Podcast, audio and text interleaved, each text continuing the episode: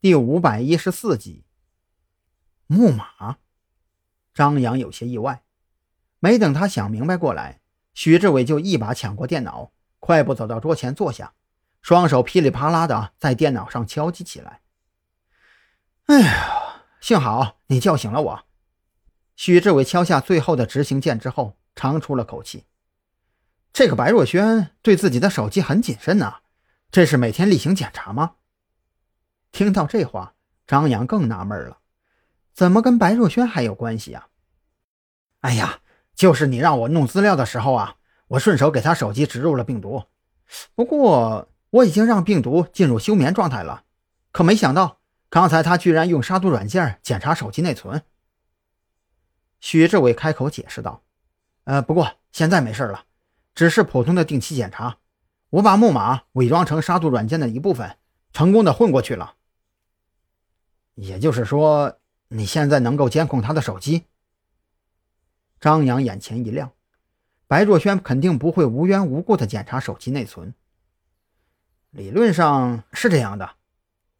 许志伟刚想跟张扬拽几句专业知识装十三，却发现白若萱那边有电话拨入，而来电显示则是王彦凯，当即敲下回车键，激活了刚刚远程升级过的木马病毒。就在木马病毒激活的同时，笔记本电脑里传来白若萱的声音：“王老板，这么晚了，有事吗？”“啊啊，呃，实在不好意思啊，是这样的，今天中午喝了点酒，下午跟老朋友凑局打麻将，结果让人给举报了。我这会儿啊在派出所呢。刚才厂里给我打电话，说是弄到了不少高品质的狗爪螺，我寻思着。”你这边不是专收高档货吗？你要是要的话呀，趁着手机没有被没收，我赶紧给你安排加工。电话那一头的声音略带醉意，吐字却是非常清晰。高品质狗爪螺，品质够高的话，有多少我这边收多少。白若萱当即来了精神，老规矩，按照比市场价低百分之五的价格打到你老婆的银行卡里，按照市场价百分之七打到你的账户。听到这里，张扬已经丧失了继续听下去的欲望。他觉得自己琢磨的这一晚全是白瞎了。王彦凯用这种方法赚小金库，他老婆那边的账目肯定有亏空。长期以往，还以为是白若萱在压价收购，能同意签合同才怪。毕竟，女人的思维跟男人不同，相比较看起来很宽松的合同条款，更在乎的是实打实的收购价格。而不是一纸空文。睡觉睡觉，把你这破木马删了吧。